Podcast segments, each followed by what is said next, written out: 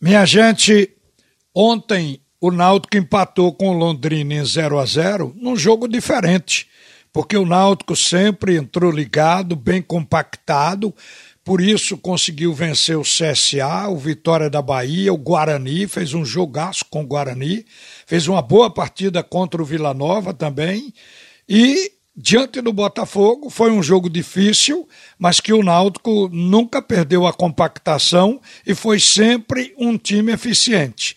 Mas diante da equipe do Londrina, não sei se porque o Londrina como vice-lanterna parecia ser fácil de ser batido, que o Náutico entrou um pouco diferente, menos focado e sem a compactação devida. Por exemplo, no início do jogo, o Náutico atacou e deixou apenas dois zagueiros lá atrás, achando que não haveria reação.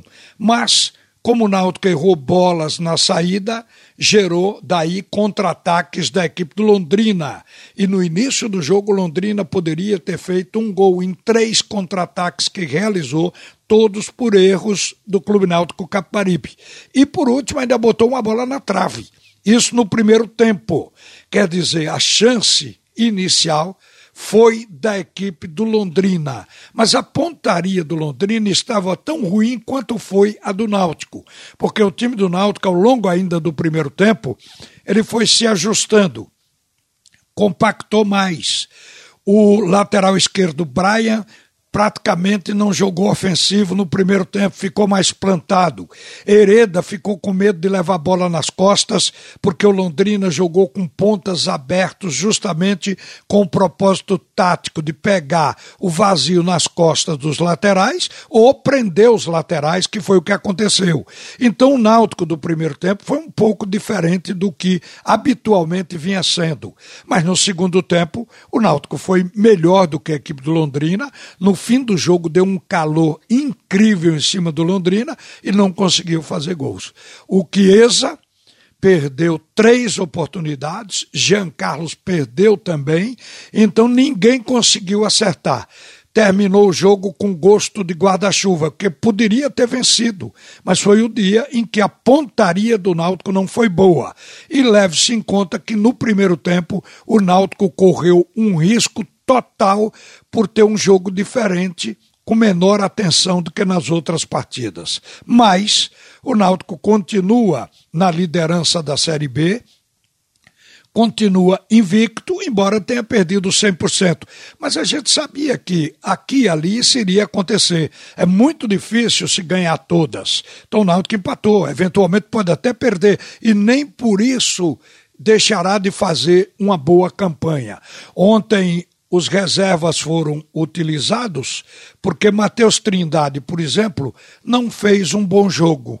Ele não está conseguindo desarmar, ele não fica plantado na frente dos zagueiros. E aí é fácil receber bola para fazer jogo ofensivo.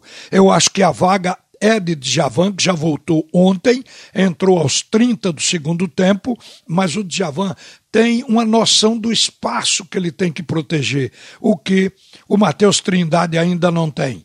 Outra coisa também, ontem, mais uma vez, o Maciel substituiu o Haldney.